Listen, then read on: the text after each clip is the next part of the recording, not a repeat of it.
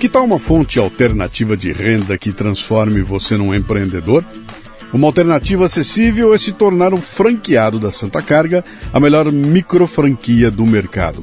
Com um investimento inicial de apenas R$ 19.900, você adquire um totem carregador de celular com tela grande para exibir anúncios em vídeo e notícias em tempo real, além de oferecer acesso à internet via Wi-Fi próprio.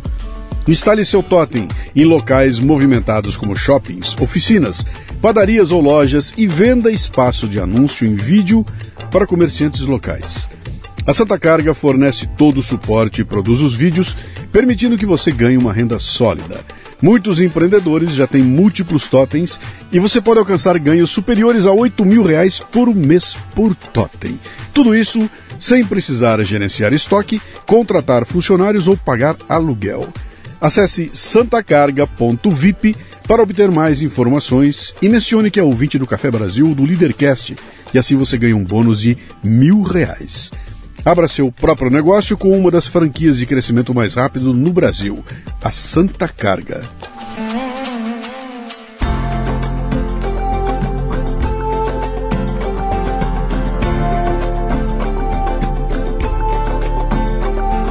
E o Leadercast nesta temporada chega a você com o apoio da Casa Portini. Localizada num bairro no Botafogo, no Rio de Janeiro, a Casa Portini possui uma estrutura de alta qualidade. Aliás, Portini sou eu que falo, né? Eles lá eles falam assim, é, é Portini. Casa Portini. É uma estrutura de alta qualidade para receber eventos privados ou corporativos num ambiente exclusivo e acolhedor treinamentos, reuniões, workshops, jantares e degustações podem acontecer num espaço multiuso. A casa dispõe também de um lindo estúdio de yoga e uma cozinha profissional, perfeita para aulas práticas e produção de vídeos. Visite o Instagram, arroba Casa Portini. Se escreve Casa Porcini com C.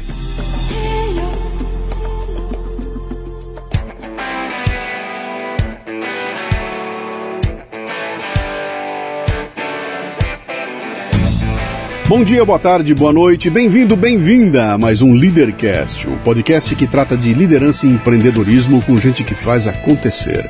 No episódio de hoje temos o Dr. Henrique Botura, que é fundador e diretor do Instituto de Psiquiatria Paulista. O Dr. Henrique é um especialista em saúde mental, uma questão que afeta a todos, independentemente da posição social ou profissional. Em seu trabalho, ele aborda temas como a intensidade da carga emocional, dinâmicas psicológicas e comportamentais e aspectos do funcionamento de pessoas de alto desempenho, que podem levar a problemas de saúde mental que afetam não apenas o líder, mas também a empresa como um todo. É claro que em nosso papo demos um foco nas consequências da pandemia nas mentes das pessoas. Um assunto fascinante que você não pode perder. Muito bem, mais um Leadercast. Sempre começo contando como é que o meu convidado veio parar aqui. Eu tenho um grupo chamado. Meu grupo de mastermind chamado MLA Master Life Administration, que é um grupo de assinantes, né, que assinam um programa especial, que tem a cada dois meses um encontro uh, presencial. Num mês é um encontro online, no outro mês é um encontro presencial. E nesse encontro é um dia que a gente passa o dia todo junto, com um almoço de família no meio do caminho, e eu sempre levo convidados ali para conversar com a turma lá, né? E no mês de agosto, no mês de agosto, eu tive um desses encontros e tinha um tema importante lá que era saúde mental, era alguma coisa que tinha a ver com essa psicose que a, a, a sociedade está vivendo. E eu não tinha ninguém para conversar a respeito, eu comecei a cutucar os amigos para saber que tinha alguma indicação fui conversar com a Valesca Farias, né? E a Valesca falou para mim, cara, tem um, tem um conhecido meu que acho que ele pode te ajudar, mas é o seguinte, cara, ele tem uma a agenda dele é muito complicada, ele tá sempre muito ocupado, então eu não sei se vai dar, mas dá um alô para ele. Aí eu entrei em contato, falei, fui extremamente bem recebido. Quando eu contei o que era, ele, cara, eu topo. De repente apareceu lá, fez uma baita de uma apresentação para nós, foi muito legal. Pessoal ficou extremamente bem é, é, impressionado, entusiasmado né, com, a, com, toda aquela história que, que ele contou. Ele começa no Big Bang, né?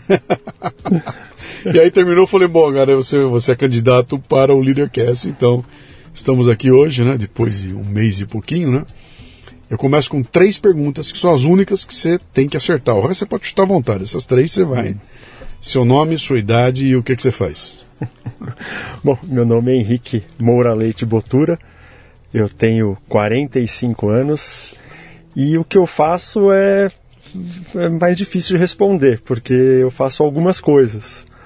Mas eu divido as minhas atividades entre, atividade empresarial no ramo da saúde, em que eu tenho uma clínica, uma instituição de saúde mental, chamado Instituto de Psiquiatria Paulista, e a minha atividade é, particular no consultório e acompanhando os meus pacientes. Uhum. Essas são as minhas atividades profissionais, mas eu sou pai, sou esposo, sou um pai bastante dedicado, bastante uhum. envolvido com os filhos e um esposo também bastante dedicado no desafio que é a vida conjugal e educar filhos no, no, no momento atual da vida. Né? E eu acho que assim, isso resume aí bastante o que eu faço. Já tem para mais de metro aí, já dá. Já pra... tem, né? É verdade. Você nasceu onde? Eu nasci aqui em São Paulo, sou aqui de São Paulo. Paulista, mesmo Nasci na Paulista, na Avenida Paulista, né? Na, na, no, no, hospital, na maternidade São Paulo, que existia sim, ali. Sim. E a minha clínica é na Paulista, e minha vida hoje é toda na Paulista, e Pô, o meu instituto chama Instituto de Psiquiatria Paulista. Você tem irmãos? Eu tenho. Eu, sou do meio, né? Eu tenho um irmão mais velho e uma irmã mais nova. A gente tem um, um, Eu e minha irmã não chegamos até nenhum ano de diferença. Pô. E meu irmão tem um ano e meio a mais que eu. O que, que seu pai. Bom, é legal. É um, deu, deu para deu pra fazer os três crescerem bem pertinho do outro. Deu né? para crescer e, e, são você, irmãos incríveis, irmãos muito queridos. Você, seu pai e sua mãe faziam o quê? Bom, meu pai é psiquiatra. Ah, então tá Meu pai é psiquiatra. Meu pai costuma dizer que quando eu comecei minha carreira, eu comecei trabalhando com idosos, né? Eu trabalhava naquele plano de saúde chamado Prevent Sênior. Sim. E meu pai costumava dizer que quando ele fez psiquiatria, ele foi fazer psiquiatria infantil para cuidar dos filhos é. e que eu tinha feito psiquiatria geriátrica para cuidar, cuidar, dele. dele.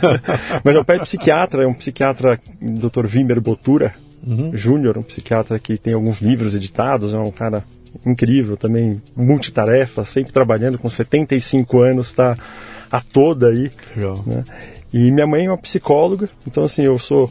É, eu fiquei fugindo na faculdade, né? Na faculdade eu fiquei fugindo da psiquiatria, assim, entre aspas, na verdade, eu sempre participei das atividades envolvidas com psiquiatria, é, ligas, etc. Não, eu tô, tô, tentando imaginar o que deve ser o casamento de um psicólogo com uma, um psiquiatra com uma psicóloga, cara. Como é que deve ser uma discussão, uma DR?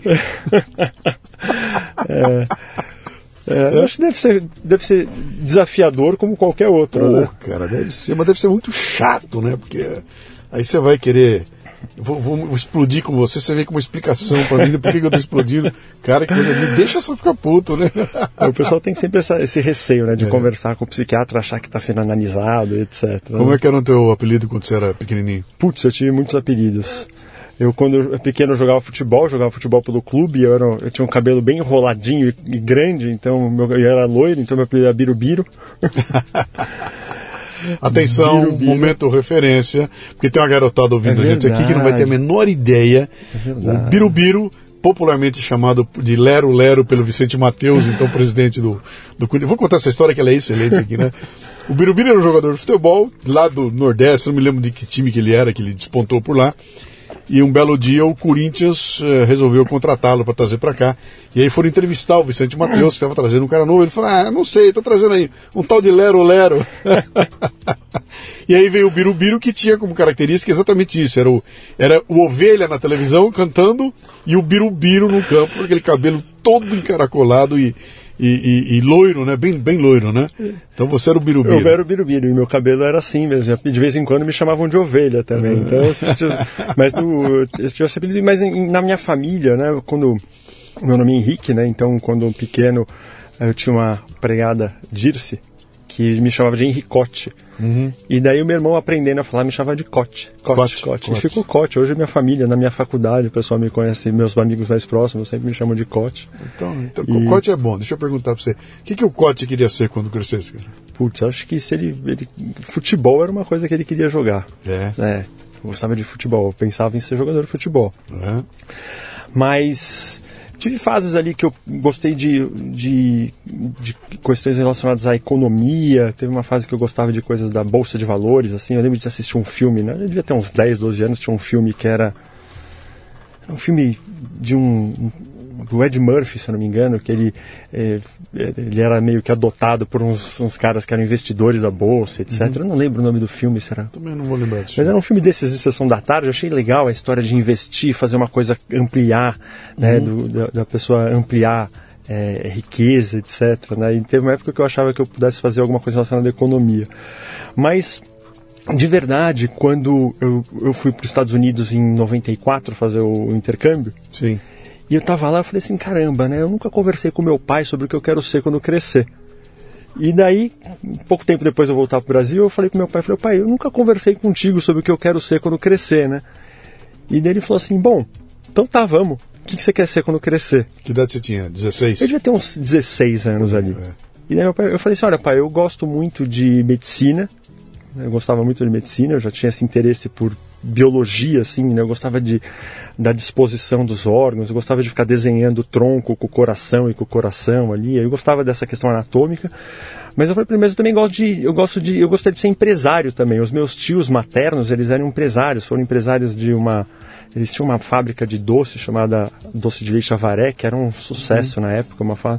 E eu, eu convivia com os meus primos, a gente ia na fábrica, e eu via meus tios pensando a empresa, sabe? Eu via eles criando marca, criando os produtos, uhum. eu via é, é, como que como que existia um sistema que fazia a gestão, eu via a empresa crescendo, eu achava incrível aquilo. Alguma coisa a ver com Avaré, com a cidade de Avaré? Não, é, é, eles eram, é Avaré, né? É lá? Era Avaré, é. só que eles, a empresa era em Cerqueira César, que é uma cidadezinha do lado. Sim. E... Minha mas ela... lá, tinha uma avó que morava lá em Avaré. Avaré? É? Morou lá, sim. É, depois eles moraram, meus, eles eram de Cerqueira César, foram para Avaré. Uhum. E, e, eu convivia muito, esses meus primos eram irmãos queridíssimos, assim, e a gente estava sempre junto, então a gente ia na fábrica, etc. Então Sim. eu tinha essa influência do pai médico, né, que, que sempre foi uma pessoa muito ativa, reflexiva, etc., que eu gostava muito, e da, e, e, dessa questão de, de cuidar de paciente. Meu pai estava sempre atendendo o telefonema, cuidando dos pacientes. E quando eu falei pro meu pai que eu tinha, essas, que eu tinha esses dois interesses, meu, meu pai virou para mim e falou assim, ele falou para mim, então faz medicina. Eu falei, mas por quê? Né? Porque assim, ele falou assim, olha, se você for estudar para entrar numa faculdade de medicina, você vai ter que se esforçar, vai ter que aprender. Se você conseguir terminar a faculdade, você vai estar pronto para ser médico e se você quiser ser empresário, você só não vai ser tão difícil ser empresário. E só depois de muito tempo, quando eu já era médico e tinha a empresa, que eu me dei conta, que eu lembrei dessa conversa. Falei, caramba, eu virei médico e empresário. Uhum. então, é, é, mas a partir desse papo, você definiu, é aí que eu vou. É, acho que, acho que depois disso eu já comecei a pensar em estudar para medicina, né? Tá eu comecei a estudar para medicina, pensar em, em, como que eu ia organizar minha vida de estudo, correr atrás, né? Essa coisa de fazer intercâmbio no meio da, do colegial tira um pouco do. Uhum. Você deixa de aprender algumas coisas aqui, e quando você vai para lá você também não fica tão focado. Mas daí eu comecei a me ordenar aí para conseguir entrar na faculdade. Uhum. E, e daí eu criei lá né, uma metodologia minha que eu estudava de noite. Eu fui, eu, eu, eu, eu fui tentar fazer o cursinho no primeiro. primeiro final do colegial ali e eu não conseguia nem acordar direito pelo cursinho. e eu falei, caramba, mas eu quero ser médico, preciso me dedicar, não tem como você entrar numa faculdade sem Sim. estudo. E eu não gostava, eu gostava de. Minha vida inteira eu gostava de estudar de noite, né? Eu gostava de ficar esticando à noite e daí eu dormia tarde depois na escola. Então eu falei, caramba, eu, eu li um, um, uma folhinha, tinha aquela folha de São Paulo, tinha o FUVEST, alguma coisa assim, e eu li a entrevista do cara que tinha que passar em primeiro lugar na USP. E o cara falou, não, eu estudava de madrugada. Eu falei, putz, é isso. Eu sempre gostei de estudar de madrugada. Daí, quando eu fui me inscrever no cursinho, eu me inscrevi fazendo cursinho de noite. Daí, eu fazia o cursinho das 19 até as 11. Chegava em casa, ficava um tempinho descansando, assistia o Jô Soares e sentava para estudar. Daí, eu ia até as 6, 7 da manhã e fiz assim o ano inteiro. Parecia um, uma folha de papel, assim, de tão branco que eu fiquei. Mas funcionou para mim, na época não tinha internet, não tinha celular. Uhum. Então eu, deu para correr atrás, porque eu não tinha feito um grande colegial, assim. Eu fiz. Eu, tinha um, jeito de me dedicar ali para passar de ano, mais do que para aprender. Sim. E daí esse ano foi o ano que eu me dediquei. Eu até achei que não fosse passar naquele ano. Eu achei que eu fosse precisar de um pouco mais de tempo Você de estudo. Mas prestou eu, onde? Eu prestei as principais faculdades é, é, é, públicas, né? Mas eu passei em Taubaté. Foi a faculdade que eu fiz. Tá. Que é uma faculdade municipal, é uma autarquia municipal. Tá. E... Quer dizer, o que, que foi? Dá nove anos de estudo? Pra... Entre, entre terminar a residência? É, entre você começar e sair assim, é. ah, estou, estou, pronto para clinicar. Quanto tempo ah, é? Eu diria assim que a gente esse processo ele é bem longo, assim, mas assim eu diria assim, olha, eu, eu comecei a estudar em 96, né, que foi o ano que eu me dediquei ao cursinho. Então aquele ano eu passei naquele ano, a faculdade começa em 97, termina em 2002. Cinco Daí anos. eu fiquei um ano, eu fiquei, foram, é, são seis anos de faculdade, eu fiquei um ano ali ainda procurando, assim, não, tava, não tinha clareza do que eu queria, até que eu em determinado momento falei, o que, que eu estou querendo inventar moda? Eu gosto de psiquiatria, eu vou fazer psiquiatria e, e daí eu também peguei ali no finalzinho do, do segundo semestre me dediquei, porque a prova de residência ela é um, um desafio grande também, a prova de residência é tão difícil Quando você quanto... conversou com teu pai hum. sobre medicina, não era psiquiatria que você estava falando, você estava falando da medicina é, de mexer é. no, enfiar a mão na barriga e mexer lá dentro, é né? Não era, como é que a psiquiatria apareceu? É, assim, a psiquiatria, assim, eu lembro direito, eu estava no segundo ano de faculdade, a gente tinha que fazer um trabalho de fisiologia, que a gente tinha que. É, a fisiologia estuda todo o funcionamento das células e o equilíbrio entre os, os, os, os mecanismos do, do, organismo, os, mecanismos fisiológicos do organismo, e tinha que fazer um, um, um trabalho. E, e daí eu tinha lido alguma coisa que chocolate dava uma certa, uma certa energia a mais, e daí Sim. eu fui fuçando naquilo, falando pro professor, falei, professor, tive essa ideia de fazer um trabalho com isso, e daí ele sentou ali e me explicou rápido o mecanismo de ação dos antidepressivos, uhum. que era a inibição de recaptação de serotonina. Sim. E eu achei o máximo aquilo, achei demais. Eu falei, putz, vida, que legal que é assim que funciona. Então tem um neurotransmissor que é liberado na sinapse, e daí você bloqueia a recaptação dele, aumenta a disponibilidade desse neurotransmissor ali, e os, os fluxos de informação passam de um neurônio para o outro, e isso está relacionado à ansiedade, ao humor, etc. Eu achei que, demais. O que, que chocolate tem a ver com isso? Ele é, é, o, ele o, o chocolate, o chocolate ele tem triptofano, que é um precursor de, de, de serotonina. Uhum. Então eu fui, eu fui fazer um trabalho fuçando o chocolate como precursor de serotonina e tendo alguma interferência no estado afetivo ali. Sim. Então foi, ali eu lembro que foi um ponto que marcou bastante. Né? Sim. Mas existia naquela época, estavam começando nas universidades, nas faculdades de medicina, o que eles chamam de liga então, assim, todo mundo já tinha, já ia meio que escolhendo para que área da medicina ir. Então, tinha a liga de cirurgia, na minha faculdade a liga de cirurgia era muito forte. Então, o, os, os, alunos se reuniam com os professores logo no segundo, primeiro, segundo ano e tinham simpósios, tinham, tinham cursos que vinham médicos de fora e às vezes tinham uns estágios. Sim. E daí na minha faculdade, lá pelo terceiro ano, um colega meu de, de República que era super entusiasta de psiquiatria, acabou não fazendo, uma perda para a psiquiatria, que ia ser um uhum. grande psiquiatra. É, ele, ele teve a ideia de montar a Liga de Psiquiatria, e daí eu ajudei nesse processo de montar a Liga de Psiquiatria, participei ao longo da faculdade, a gente fazia reuniões semanais, o professor vinha dar aula, dava aulas mais avançadas. Lá na própria faculdade a gente se interessou por psicoterapia, então eu fui fazer um curso de Jung na época. Uhum. Eu nem sabia direito o que, que era, mas. É, mas isso tudo antes da opção pela psiquiatria. Antes da psiquiatria. Qu quanto tempo de, de, de, de estudo você tem que ter lá na, em que momento você define é para cá que eu vou? É, é no verdade, sexto assim, ano? No sexto ano você vai prestar as provas de residência, né? Que são esse aqui, esse vestibular para especialidade, Sim. né? Que é o que eu falei, é bem difícil, né? Tem várias e algumas especialidades são mais difíceis. Né? A psiquiatria hoje é super disputada, é uma área bem disputada. Uhum. E, e, e daí, assim, você pode terminar a faculdade e trabalhar, arrumar um trabalho como médico de família, como então, mas a, a, a, minha pergunta é mais ou menos, é, a base que você teve para chegar nesse momento de escolher a especialidade é a mesma. Nesse momento eu posso falar, bom, eu quero ser neurocirurgião, é, eu você... quero ser cardíaco, cardiologista, Sim. eu quero ser pediatra, é no, nesse momento que você faz a escolha. No sexto ano, quando você vai fazer a aplicação para a prova, porque você presta a prova de residência, você Sim. vai lá, olha, eu quero, ó, tem uma residência boa de psiquiatria na Unicamp, na tá. USP, e daí na hora de você fazer a inscrição, você concorre para aquela Aí vaga. Você define para que Exato, caminho você define vai. que caminho Você que definiu é. ali, vou para psiquiatria. Eu defini a psiquiatria, eu lembro muito claro, assim, eu estava... Uhum. No, porque quando eu terminei a, eu tava, eu terminei a faculdade, eu estava assim, eu tinha planos de ir para os Estados Unidos, eu pensava em fazer residência nos Estados Unidos. Eu comecei a estudar e eu estava de fato engajado, assim, quando eu tenho uma, um pulso de engajamento, eu estava muito engajado. E daí teve aquele 11 de setembro, eu falei, caramba, eu quero sair do Brasil para ir para um lugar que vai ter. Aquilo me deu uma freada. Eu fiquei. eu não sei se foi uma desculpa, porque naquela época eu acho que eu não tinha o nível de disciplina e de. e de e de excelência que a vida de empresário acabou exigindo, Sim, sim. né, e que hoje eu, tenho um- uma capacidade muito maior do que eu tinha naquela fase. Não sei se foi uma desculpa para para. Ah, a porque eu não a tinha maturidade é, também, né? E também, ó, você está diante do 11 de setembro. É. Bicho, não é qualquer, É. não é qualquer acontecimento, né? Esse é um daqueles que tira a humanidade do trilho, né? É, aquilo foi a desculpa que eu dei para deixar meio de lado. Mas ainda assim, depois que eu me formei, depois que eu me formei, que quando, quando porque você se forma médico, né? A gente acha que vai sair da faculdade pronto, assim, que você já vai. Né? E a verdade é que a gente sai numa. numa se você não está numa residência, que foi o meu caso, que eu não entrei direto numa residência, você cai numa lacuna em que você tem clara consciência que você não é um, você não está plenamente preparado para ser um, um profissional de lidar com uma emergência, com situações difíceis, exceto se você tivesse uma, uma clareza e tivesse ido atrás desse preparo. E você também não está numa residência, então é um momento de uma, é uma lacuna angustiante. Assim. É que nem quando eu estava no cursinho, eu sentia no cursinho, você não está no colegial e você não é faculdade, você é uma coisa potencial. Então tem Sim. uma, tem uma angústia nisso, né? Então, naquele ano ali em que eu não estava médico, que eu, não- que eu era médico, mas eu falava, putz, eu não quero ficar pegando plantão adoidado ali, que uma hora eu vou pegar um caso difícil que eu não vou saber resolver. né? Então tinha que escolher os plantões com auxílio, com. né? E por outro lado, você tem um monte de aspiração, de vontade de fazer alguma coisa que vá dar certo, etc. Então você fica. Eu fiquei muito.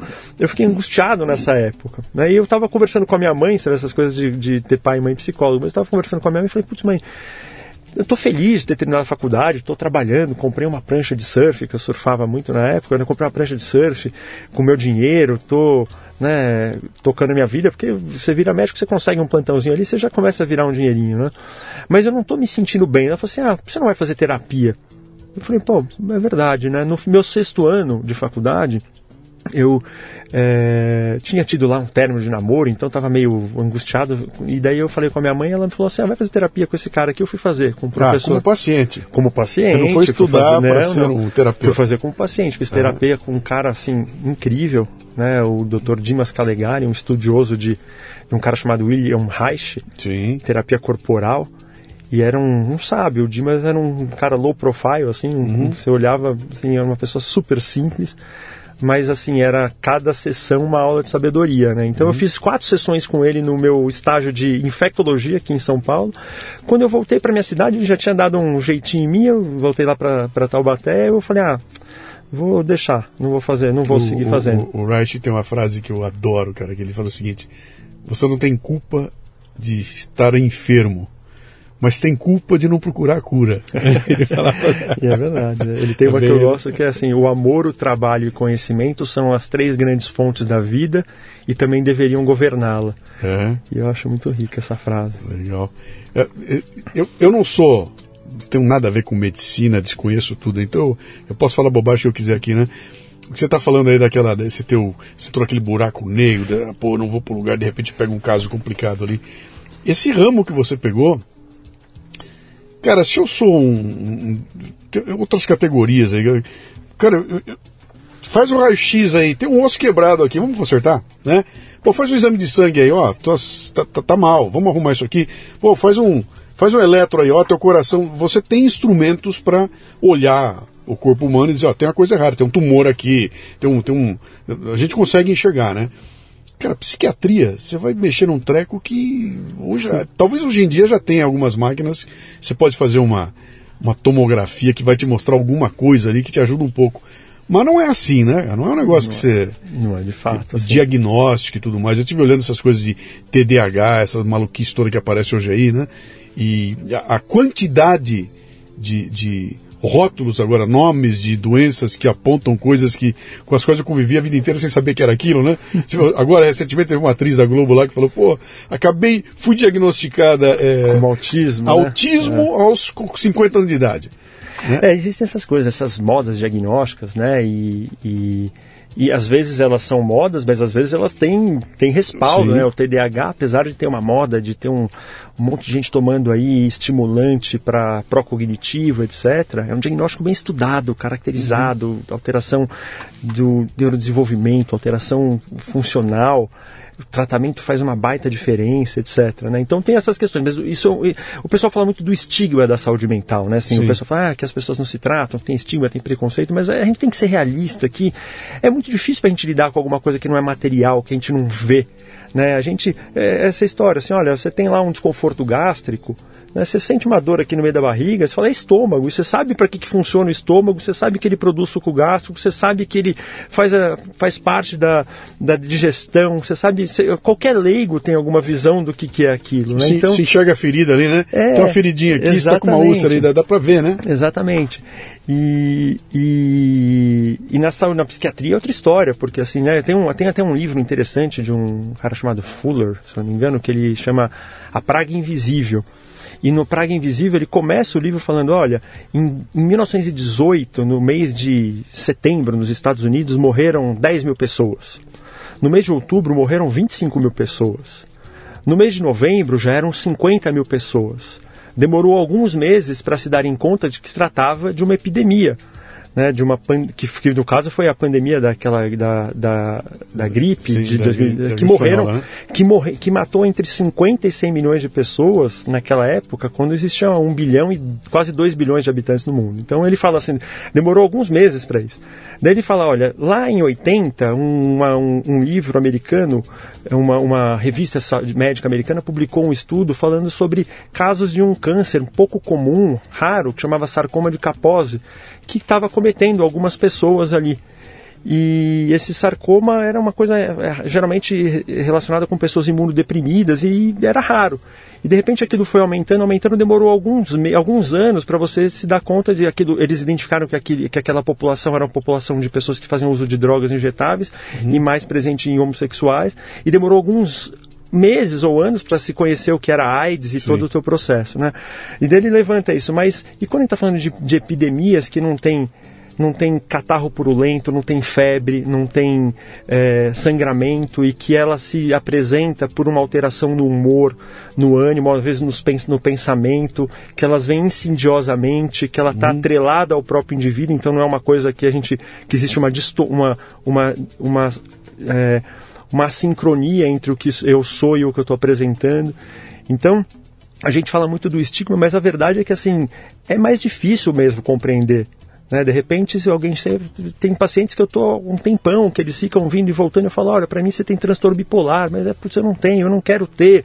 E, e, às vezes a gente demora, o tratamento demora muito por essa dificuldade dessa barreira do entendimento. Se viesse um exame lá, ó, você tem Sim. isso aqui, seria muito mais fácil, mas o diagnóstico é clínico, é a história né, a apresentação é, é, exige, né, assim, o, o, exercício do psiquiatra é um exercício difícil, separar a personalidade da manifestação sintomatológica, conseguir cruzar, separar o contexto do que a pessoa está apresentando. Uhum. É, às vezes a gente chega no, no diagnóstico, isso aqui é um transtorno, uma depressão, endógeno, um quadro biológico, é mais parecido com uma diabetes do que com uma, com uma tristeza de fim de ano, uma tristeza uhum. qualquer que você tenha. E, e é difícil para as pessoas, às vezes, tomarem, daí tem que tomar remédio por bastante tempo, às vezes por anos. Então, é, tem alguns desafios que são inerentes da, da, de como a, a, a, o, o fenômeno se apresenta e que fazem com que as pessoas demorem muito mais ou interrompam o tratamento muito mais e às vezes sofrem uma vida inteira, às vezes sem se tratar, né?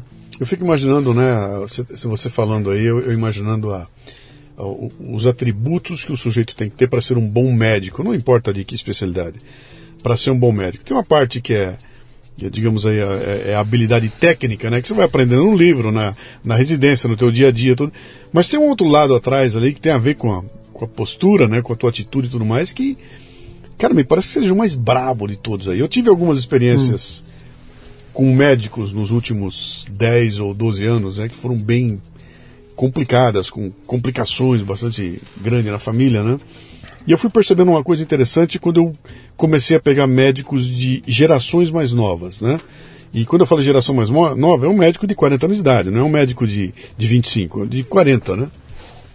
E eu fui notando que é o seguinte, até então, eu não sei se sou eu que mudei ou foram eles que mudaram, a impressão que eu tenho é que houve uma mudança Você ia no médico, cara, e eu me lembro que na, quando eu era moleque em Bauru tinha o doutor Valente no hospital. Uhum. O sobrenome dele era Valente. Era o médico da família. Então minha mãe me levava no doutor Valente. E eu chegava lá no hospital, uma beneficência portuguesa de Bauru, doutor Valente lá de branco, com estetoscópio, aquela coisa. Uh, ele tinha até um cheiro diferente, cheiro de médico. Era, cara, era uma coisa assim, tinha, tinha uma, uma, uma postura quase sobrenatural ali, né, cara? Era que o cara que ia cuidar da. salvar minha vida e tudo mais, né? E aí eu comecei a perceber que chegou a geração do veja bem. Veja bem. Doutor, o que, que eu tenho? Veja bem. Você está com um quadro assim, assim, eh, mas doutor, o que, que vai acontecer comigo? Veja bem. Mas é, é não, pera um pouquinho. Não, as certezas acabaram. Eu não sei se porque quando eu era moleque, 50, 60 anos atrás, havia uma ignorância tão grande na humanidade que todo mundo tinha certeza das coisas, né? E conforme você vai estudando, você vai ficando cada quanto mais você estuda, mais ignorante você sabe que é. Mas nós chegamos num momento agora em que tudo é tudo calma, pera um pouquinho, não é bem assim. Mas, cara, mas, não, pera um pouquinho, não há mais certeza. Vem cá, mas a vacina cura ou não? Pera um pouquinho, não sei se vai dar, pode, talvez cure, talvez não. Tudo fica num, num éter, sabe? Não aparece um cara lá que fala, pera um pouquinho, é assim. Pau, bate na mesa e fala, é assim que vai ser. E, e, e, eu notei uma mudança. Né? Falei, cara, então não há mais aquela autoridade que eu sentia lá atrás e que o cara chega e falo, ele tem certeza, ele não tem certeza mais. Ele te dá uma, olha, talvez, pelo que você está falando aí, há uma grande probabilidade de ser isso, isso, isso, e nós vamos curar assim. Mas 10% da população. Então tem sempre uma, uma saída, né? Para você poder escapar da, da, incapacidade de ter certeza sobre as coisas, né? E eu estava tentando é, traduzir isso no atributo. É, que atributo é esse que tem que ter um médico para lidar com uma situação de incerteza? Onde eu posso dizer a você que você está com um câncer e há uma chance de não ser um câncer, né? E no momento em que eu disser para você você tem um câncer, eu estou mudando tua vida completamente, cara, né? Eu estou exigindo de você um tipo de postura, ou acabou o mundo para você e está na minha mão ser o cara que vai te levar essa mensagem, né? E eu imagino, cara, que atributo, que força moral, que, que armadura emocional tem que ter um cara que vai assumir essa postura de eu vou apontar para você no meio dessa incerteza toda algo que pode guiar ou definir o teu futuro, né? Sim, tô, tô, eu viajei, cara. Eu tô é, muito. Não, eu acho, assim, acho que isso é, um, é uma, uma, uma, questão muito interessante, porque assim, acho que passa por várias questões, assim, conforme a gente vai aumentando o número de coisas que a gente sabe, né? Tem um, acho que tem um, acho que é o Marcelo Blazer, Marcelo Glazer, um Glazer, um, Glazer, né? Físico, né? Físico. Ele tem uma fala Sim. que eu acho interessante. Quanto o conhecimento é que nem uma ilha. Quanto mais você vai aumentando a ilha, o conhecimento maior vai ficando à margem do aquilo que você não conhece, Sim. né? Eu acho que um pouco tem um pouco disso, assim. De fato, é, é é, existem quadros que a gente trabalha com probabilidades, né? Assim, olha, Sim. um câncer tem 50% de sobrevida em 3 anos ou em 44 anos, dependendo do tipo de câncer, do tipo de estadiamento. É, é, mesmo na psiquiatria, por exemplo, que a gente não tem exame, você pode passar num psiquiatra e te dá um diagnóstico, você vai no outro, ele te dá outro, te dá outro diagnóstico, isso acontece, porque é, são critérios diagnósticos, a história, mas tem vários fatores que influenciam o dia da avaliação, é, até a própria cultura interfere no diagnóstico, né? Então, é, existem muitas incertezas de fato, e eu acho que conviver com isso é um desafio importante, isso deve mobilizar para para continuidade de busca de conhecimento, para você ter mais segurança, mas de fato em alguns momentos você tem que bater, você tem que bater o martelo e falar, ó, seguinte, uhum. né, isso aqui é uma depressão. Depressão acontece assim. Cada vez que você tem um episódio depressivo, você perde um trabalho, você põe seu casamento em risco, etc. A gente precisa tratar isso. E tem que ser tratado. Não dá para a gente ficar achando que é, é uma, um, um, existe um conhecimento que define como deve se dar o tratamento. É evidente, a gente não trata todas as depressões, a gente não conhece soluções para tudo, as explicações que a gente tem, elas não são. Né, é, é, é, elas não são certezas. Né? Existem teorias, né? quando a gente fala em saúde mental, mais ainda, em psiquiatria, mais ainda.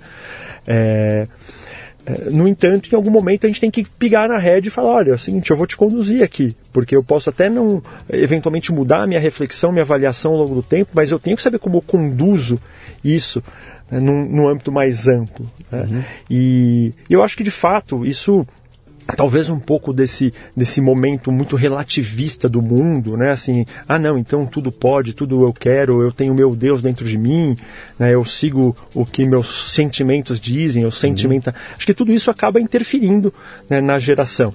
Tem um lado também que assim, eu, quando estava na faculdade, eu sempre ouvia assim, né? Olha, ah, a geração de vocês é não sei o que lá, onde vai chegar essa medicina?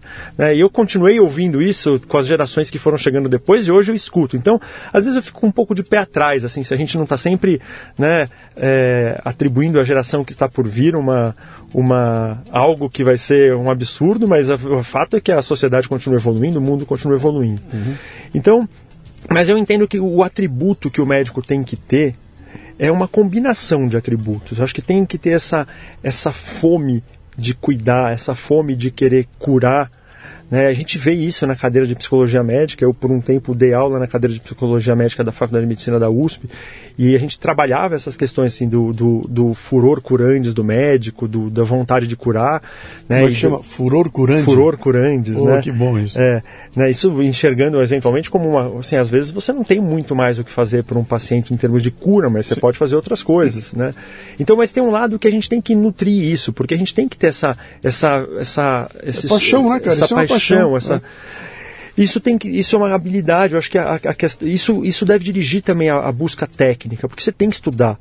Né? O médico tem que estudar né? E, e, e, isso não é um problema, isso é um, né, uma solução, na verdade. Isso é uma coisa que tem que ser gostosa para a pessoa que, que é buscada para resolver problemas. E quanto mais problemas ela resolve, mais problemas complexos ela vai ter que resolver. Sim. Então, essa questão do, da capacidade de estudo, da capacidade de dedicação, da vontade de, de, de, de aprender, isso é muito importante. Agora, evidentemente, essa, essa natureza humana do cuidar ela é muito importante. Né? Então, assim, é, na, na cadeira de, de psicologia médica, né, o professor Arthur Kaufmann, que era o coordenador, ele tinha uma aula que ele dava sobre o mito de Asclepios, que era um, o, o, na mitologia grega o, o, o o personagem mitológico da, da medicina e o Asclepios ele tinha ele era o, o, curador ferido ele tinha uma, uma lesão na perna que não cicatrizava nunca e ele estava sempre tentando eh, cicatrizá-la e ele tinha essa essa essa dor, ele conhecia a dor da alma, então com uhum. isso ele conseguia cuidar do outro. Então eu acho que eu acho que o, essa natureza humana sensível do médico ela é, ela é importante pra, mais para algumas áreas. Acho que na minha é muito importante, acho que na psiquiatria Sim. você tem que ter uma conexão, você tem que ter uma sensibilidade. Mas você tem que ser forte também. Às vezes você tem que, você tem que botar limites num paciente que tenta te manipular, num paciente que é, não, não, não aceita que você coordene o teu tratamento dele. Ou você, né?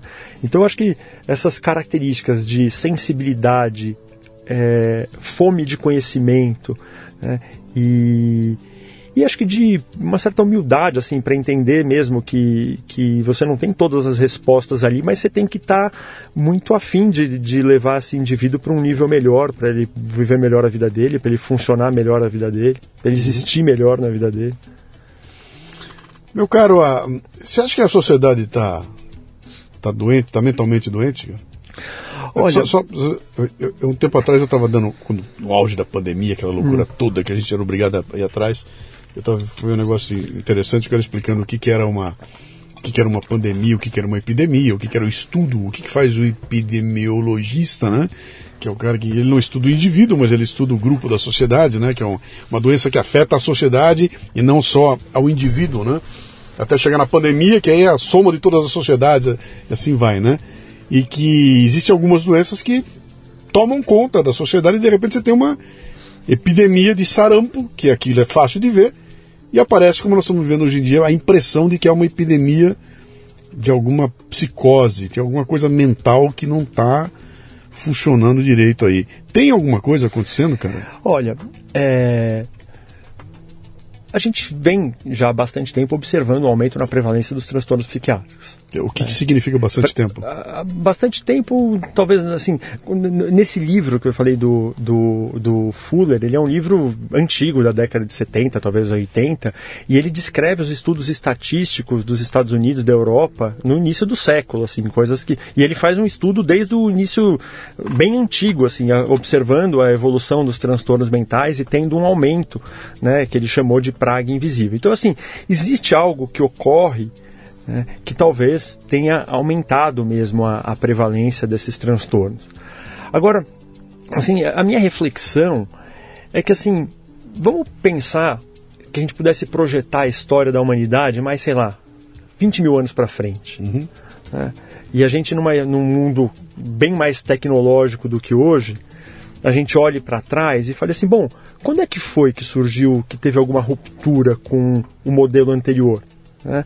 E a gente vai pegar que a gente vive uma geração, né, nós somos uma geração que vivemos dois planeta, do, do, duas, dois ecossistemas completamente diferentes. Sim. A gente viu essa mudança de não ter o celular. Sabe, eu fiz vestibular, eu fazia, não tinha internet em casa, então era muito simples. Eu simplesmente apagava a TV do Jô Soares e eu ia sentar na minha carteira.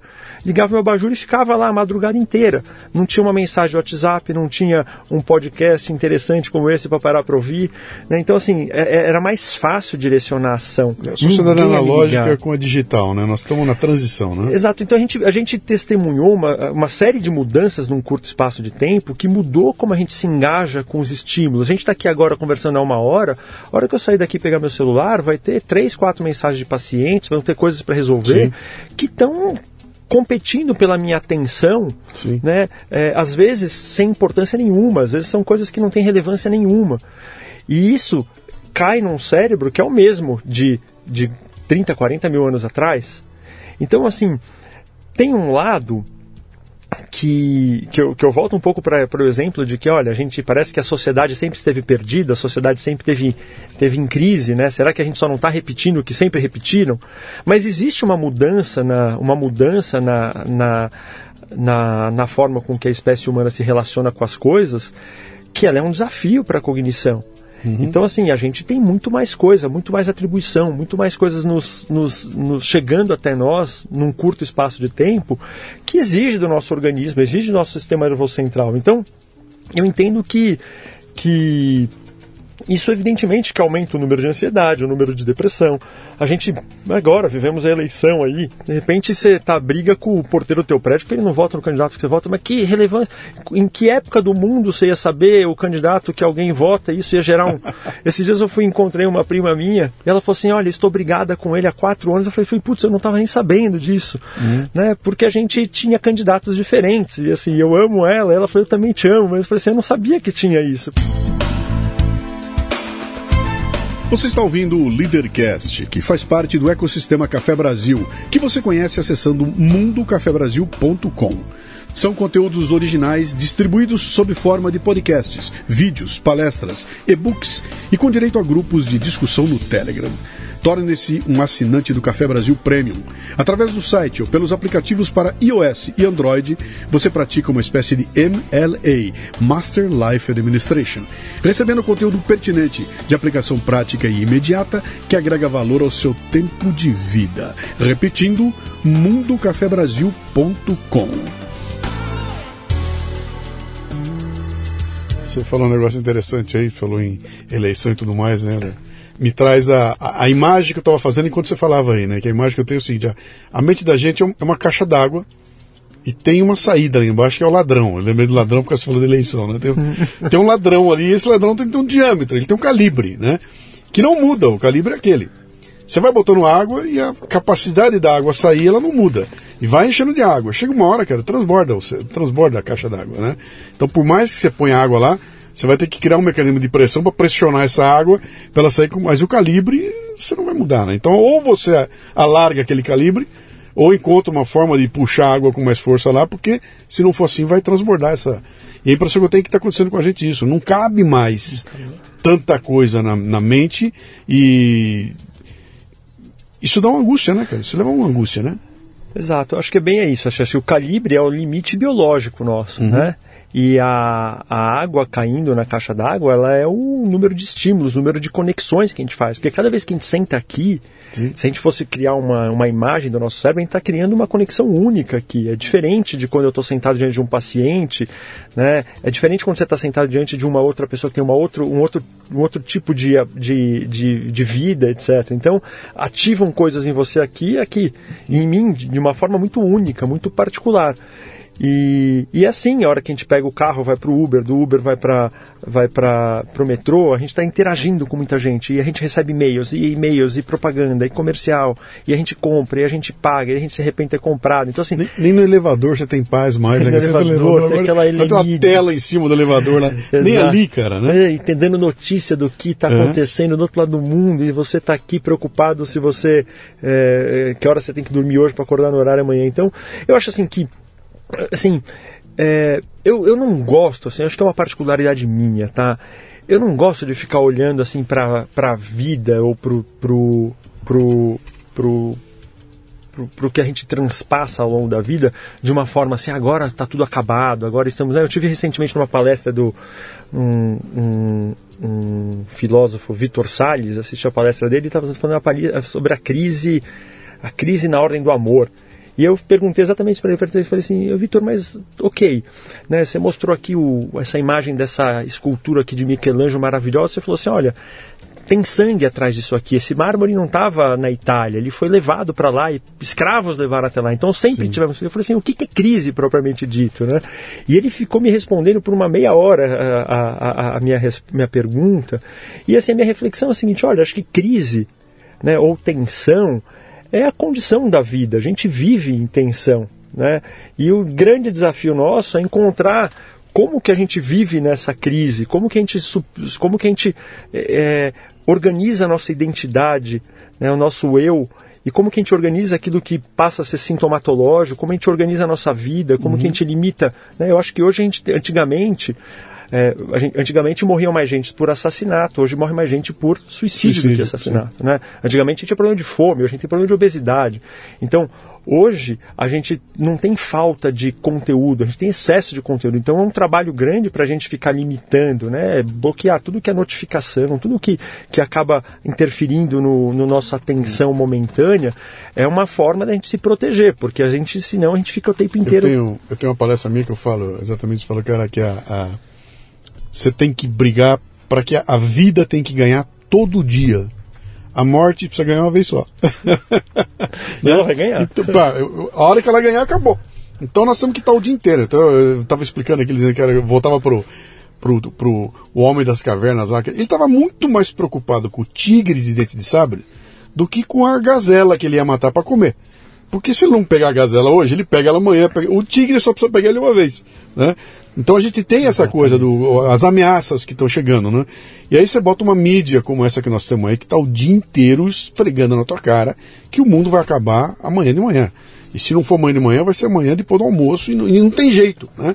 Então, é, nós vamos morrer ou queimado, ou triturado, ou assassinado, mas vai acabar, né? E aí não tem como ficar são diante de uma loucura como essa. Se você tem uma formação, você tem raízes, tem experiência, tem maturidade, sabe que a diferença de eu ia falar nós não, você é novo. Eu que sou velho, por exemplo, eu já tenho uma escola que, pô, eu não me assusto mais, né, cara? Vai acontecer uma merda, né? minha filha, ah, calma, cara, né? vai passar. A gente já passou por tanta que você olha com mais calma, né? E a garotada que está experimentando pela primeira vez, então, cara, pinta um negócio com uma pandemia dessa, o mundo acabou acabou o mundo. A pandemia, como nunca nós vivemos na história da humanidade. E olha que a gente passou por pandemias e pandemias. Mas com essa combinação agora de pandemia, com mídia social, com imprensa, com política, tudo num caldeirão ao mesmo tempo, foi a primeira vez. Nunca houve, né? Então, a, a vacina era um acessório. Tanto que ela virou instrumento político, né? Nós começamos a discutir remédio de direita e de esquerda. É, exato. Cara, que é, é uma loucura. Foi essa hora que eu me acalmei. Sim. Porque eu falei assim, bom, se fosse uma coisa que de uma gravidade absurda, estaria todo mundo do mesmo lado. Uhum. Essa hora eu falei assim, olha, eu, quando eu comecei a ver, eu vi que não, não sei onde que é a informação correta, né? Sim. Eu falei assim, putz, mas um fala que não é nada, outro fala que o mundo vai acabar em 3 milhões vão morrer no Brasil. Eu falei assim, putz, e isso é extremamente agoniante, né? Assim, eu falei da lacuna lá da residência, eu não sou nem médico direito, nem, nem especialista. A gente estava numa agonia porque a gente não tinha onde se apoiar. E, e isso é muito agoniante para a saúde mental, você não saber o que é verdade. Porque, em última análise, em última análise, e bem materialisticamente, o nosso cérebro, a nossa consciência, que é derivada, né, discute se ela é derivada do cérebro ou não, mas pensando nela como um, uma, um meio de sobrevivência, e assim derivada do cérebro, ela precisa distinguir o real do falso. Uhum. Então a gente precisa saber onde escolher. Até para projetar um horizonte, né? Porque eu preciso tomar decisões coerentes com o mundo. O que aconteceu né? conosco na, na pandemia foi exatamente isso. Alguém nos tirou o horizonte. O horizonte é o seguinte, ó, fica em casa 15 dias, tá?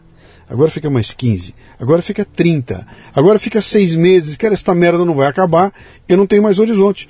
E quando tiram de você o horizonte, acabou a razão de viver, né? Não, você, fica, você não tem definição, né? Você fica, né? lembrei você falando, eu lembrei de uma paciente minha que falou o termo é uma infinitena. Uma infinitena. não era uma quarentena, uma infinitena. É. E era isso, né? Eu lembro que eu fui, eu, nessa época eu comecei a dar muita palestra, as empresas queriam muito alguém falando para dar, dar, um, dar um sentido, acalmar as pessoas, etc. E, e eu fui fazer uma pesquisa de como que era o estado emocional dos atletas em, em maratona. Porque assim, a impressão era essa, que você chegava ali nos 40 quilômetros e chegava, oh, não, não é 42, é 80 quilômetros a corrida, né? Uhum. Então, é, isso aí tem um fenômeno lá que eles têm lá pelos, no final da maratona, que é um, eu chamo de muralha, uma coisa assim, que ela é como se tivesse uma barreira que eles não conseguem transpor, e é uma, um desafio para o atleta, né? Então, é, de fato, eu tenho, um eu tenho uma, de... tenho uma outra palestra minha que eu uso um exemplo, acho que eu já usei alguma vez aqui no Decast, eu vou usar de novo que fala de um estudo feito na Segunda Guerra Mundial na Inglaterra, que estavam na, na guerra, a guerra estava rolando, e os alemães estavam soltando uh, foguetes com bombas em cima de Londres. Mas era muito rudimentar, era o V2, aquela, aqueles V1, V2, aqueles foguetes muito rudimentares, estavam começando a ser uhum. desenvolvidos lá na. Então era um míssil que tinha margem de erro total, né? Então ele disparava um míssil e o míssil caía em algum lugar de Londres. Só que é o seguinte, eles apontavam um míssil para o centro da cidade. Então todo mundo no centro, quando se tocava o alarme, estava vindo um míssil. O pessoal do centro da cidade sabia que vinha um míssil para cair no centro. Mas a porra do míssil errava e caía num bairro na lateral. Então quem morava por volta não tinha certeza se o míssil ia cair ou não. Quem morava no centro tinha certeza que o míssil ia cair lá. Terminada a guerra, os caras foram fazer um exame descobriram que o índice de doenças cardíacas em quem morava na periferia era muito maior do que quem morava no centro. Que o problema era a angústia de não saber se ia cair lá ou não, entendeu? O cara que sabia que ia cair, ele falou: bom, eu sei que tá vindo a merda, eu vou dar um jeito de me. No mínimo, eu vou enfiar no buraco aqui, eu vou dar um jeito. O cara que ficava naquela, meu, será que cai, será que não cai? Era o pior dos mundos, né? Desenvolvia doenças pela, incerteza do que, que ia acontecer. E o que eu vi na pandemia foi exatamente isso, cara. Pintar uma incerteza em todos os segmentos e de uma forma como eu nunca tinha visto, cara. Eu vi médicos com 40 anos de carreira, cara premiado, tudo sendo trucidado em rede social, porque ele estava dizendo alguma coisa é. que ia contra é. uma certa certeza que tinha no outro ponto ali. Você fala, cara, mas como assim, cara? Esse cara é uma sumidade. Como é que alguém. Peraí, eu tô vendo uma menina de rede social destruindo um prêmio Nobel. O que, que é isso, cara? E, e, e, virou uma loucura, né? Então, num, num, cenário como esse, como é que eu fico são?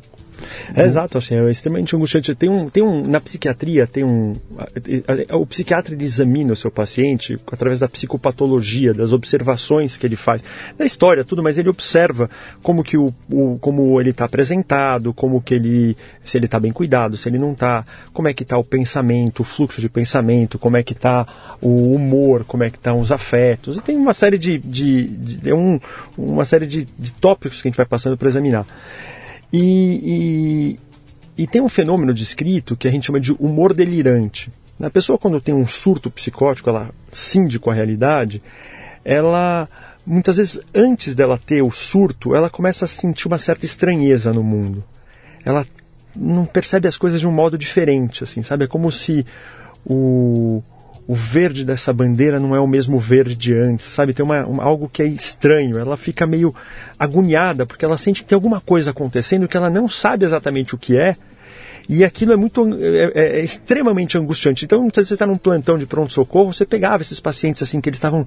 Eles não estavam ainda claramente delirantes, mas eles estavam num sofrimento, numa agonia e, e, a gente chama isso de trema ou de humor delirante na psicopatologia.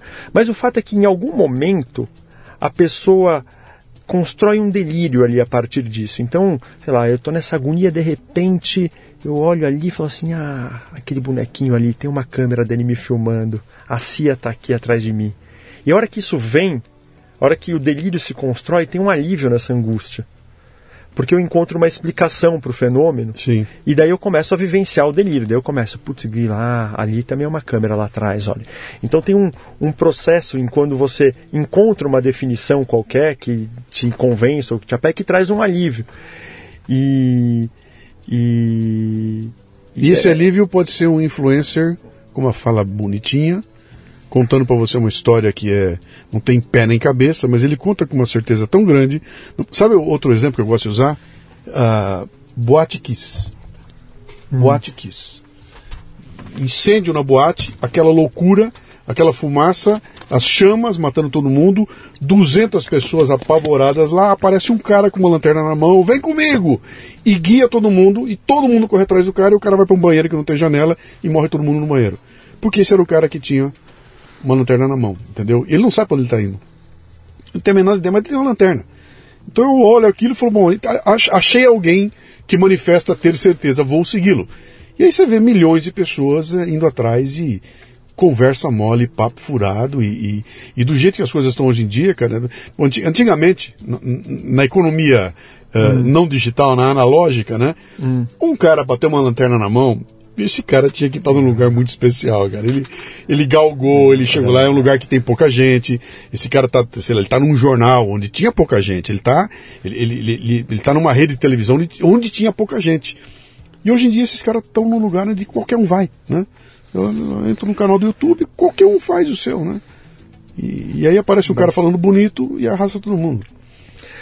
Exato, eu, continua sendo um desafio para o nosso cérebro, nesse mundo cheio de informação, cheio de possibilidades, continuar distinguindo o que é real do falso. Né? Uhum. A realidade que vai permitir as tomadas de decisões que vão ter coerência com a percepção do ambiente externo e que vão proteger a nossa vida. Né? Então.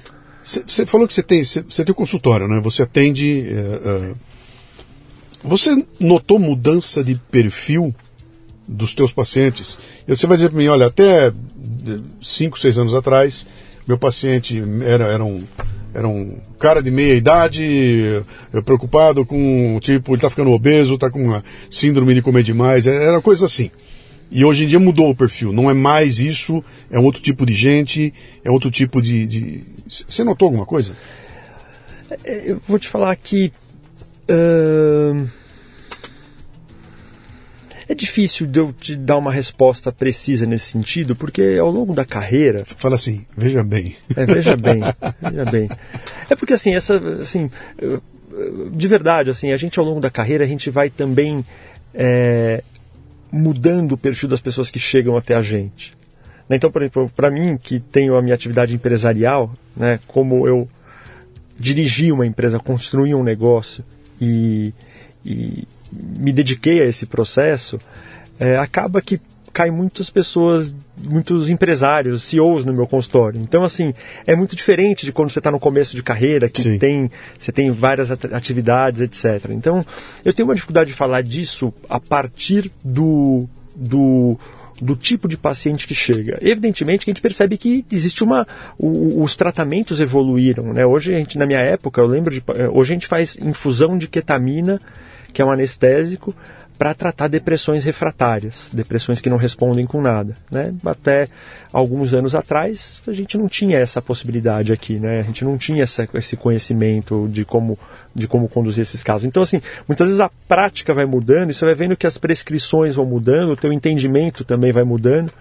É, e, e, muitas vezes assim a tua, a tua área de atuação também vai mudando. Entendi. Então eu tenho uma dificuldade de poder dizer isso a partir da minha vivência do, do, do universo de pacientes que, que eu acompanho. É, quando eu penso na, na, na instituição, na, no Instituto de Psiquiatria Paulista, é, a gente percebe a gente percebe que os fenômenos relacionados à ansiedade eles dominam existe uma tendência muito grande das pessoas buscarem tratamento para déficit de atenção e hiperatividade. Então, aí eu tenho uma pergunta boa para você. Se o Instituto, Instituto De psiquiatria paulista. Paulista, paulista. Não ficasse na Paulista, mas ficasse no Crato, ficasse em no interior da, da, da, do Tocantins, você acha que seria o mesmo perfil? Ou você está lidando com gente da cidade grande, cara, que tem essa, essa pressão gigantesca? Oh, alguns transtornos psiquiátricos, eles são muito... Bio, eh, são muito... a prevalência é muito mantida ao redor do mundo. Então, esquizofrenia, transtorno bipolar, essa depressão, essa depressão endógena, depressão maior, é, alguns transtornos de ansiedade tipo toque, são quadros, né, o próprio transtorno de atenção tem, tem quadros que eles são muito é, a, a, transculturalmente mantém uma prevalência muito parecida. Uhum. Então eu entendo que nesses locais, é, esses quadros essenciais, eles se manteriam. Os quadros relacionados ao estilo de vida, né, então aquelas consequências de uma vida sedentária, da exposição à droga, da exposição a, a substâncias, é, os quadros derivados do estresse, evidente, a gente está em São Paulo, a gente está, as maiores corporações estão aqui, então os burnouts, o estresse de trabalho, eles apresentam mais. Mas a gente percebe que em, em, cidades distantes do interior, né, às vezes o uso de droga é maior até. Né, a gente é, então, assim, mas eu acho que sim, a gente ia ter mudanças da presença. Por exemplo, eu trabalhei 18 anos no ambulatório de impulsividade lá no Hospital das Clínicas, né? E, e, a gente sabe que a prevalência, o número de, de pessoas que são viciadas em aposta, está diretamente relacionado à disponibilidade. Então, se você está num lugar onde o jogo é liberado, e o jogo foi liberado aqui há um tempo atrás, a gente tinha filas de espera de anos, era um ano e meio para o paciente entrar na, ser atendido, entre ele escrever o nome dele e ser atendido. Depois de um tempo, isso, quando o jogo foi proibido e passou a não ter mais os bingos, diminuiu muito essa fila. Né? Uhum. Então, é, dependências, por exemplo, elas são diretamente relacionadas à disponibilidade. Então, por isso, uma preocupação com a liberação de maconha. Aí, né? Quem sabe que existem é, várias consequências aí em relação da maconha que às vezes são, são negligenciadas, né? É, e que certamente, se você liberar maconha, vai ter mais gente fumando maconha, vai ter mais dependência de maconha e você vai ter mais esquizofrenia, porque maconha maconha é um, um, um fator desencadeamento, de, de, desencadeador de esquizofrenias. Então, é, é, a gente tem essa. Veja bem, mais uma vez, né? Você acha que a gente tem uma. tem um boleto psicológico para ser pago aí por causa da pandemia, cara? Ah, eu acho que sim. De verdade, assim, eu acredito que sim. Eu acho que é, a gente está tá falando né, dessa. Eu faço essa visão assim temporal, né? De longuíssimo prazo, projetando a vida e, e, observando essa fatia de tempo aí, né, de, anos 90, anos 90 até agora, eu acho que é, evidentemente que o organismo está mais exposto a, a, a, a, questões de saúde mental pelo excesso de estímulo, pelo número de interações. E, e até porque a gente resolveu uma pancada de problemas das outras doenças, né? A gente conseguiu eliminar, se você voltar no tempo aí, pô, número um, tuberculose. Se morria de tuberculose, que era uma loucura. Pô, a gente resolveu Vive esse mais. problema. Logo, você... outro vai brotar, né? Você vai viver mais, tem Alzheimer, etc. Sim. Mas eu acho que mesmo dentro disso, né, se você pensar assim, imagina assim, que você está lá na tua vida cotidiana, já com os desafios, que a vida é um desafio contínuo, de repente existe uma situação que fala, ó, você tem que ficar em casa. Daí Sim. você não sabe se você vai viver, se você vai morrer, porque assim, de verdade, naquele momento eu lembro de eu ir no mercado com luva, com, com peguei uma garrafa de Coca-Cola, cortei, coloquei no meu boné para, né? Porque eu não sabia. Eu falei, olha, já que eu não sei o que é, eu vou me proteger ao máximo. Então assim, a gente está lá, mudou a nossa ritmo, o nosso ritmo de vida bruscamente. Uhum. A gente ficou com medo se ia quebrar, ficou com a gente ficou batendo boca no WhatsApp com vacina, com coisa de medicamento que a gente ficou interagindo né, é, de uma maneira diferente e de repente você retoma a tua vida tem que voltar na velocidade de cruzeiro. Né? Então, assim, é evidente que a gente vai ter uma, uma desadaptação e que a gente vai ter consequências. Né? Você perguntou da mudança. Para mim, o que a gente viu bastante é mudanças nas crianças, né? É, tentativa de suicídio, né? crianças, assim, isso eu vi. Isso eu vejo. Assim, a pandemia ela fez as crianças sofrerem muito. Né? mudança de rotina, de ficar em casa. É evidente, assim, nos adultos também, na grande parte da pandemia, o, o, o, consultório do psiquiatra aumentou o número de procura durante a pandemia e, E eu acho que sim, eu acho que a gente vai ter uma conta longa, assim, né? As, as, os prejuízos educacionais que aconteceram, né? Algumas, imagina uma criança que estava aprendendo a escrever naqueles anos, ela certamente vai carregar alguma dificuldade para frente. Uhum. Então, eu acho que tem algumas outras coisas também, cara, que andei vendo. Eu, eu, tive conversas com, com amigos meus que são empreendedores e tudo mais, né? E o cara falando, falando, cara, eu sou um cara que, bicho, pintava o problema na minha frente, cara, eu destrinchava o problema na hora e partia para cima e saía resolvendo e não tinha por onde. E se desse errado, eu quebrava a cara e fazia outra vez. Agora, cara, o problema pinta na minha frente e eu não sei mais cortar ele em pedacinho. Eu não sei mais partir para cima dele. Uhum.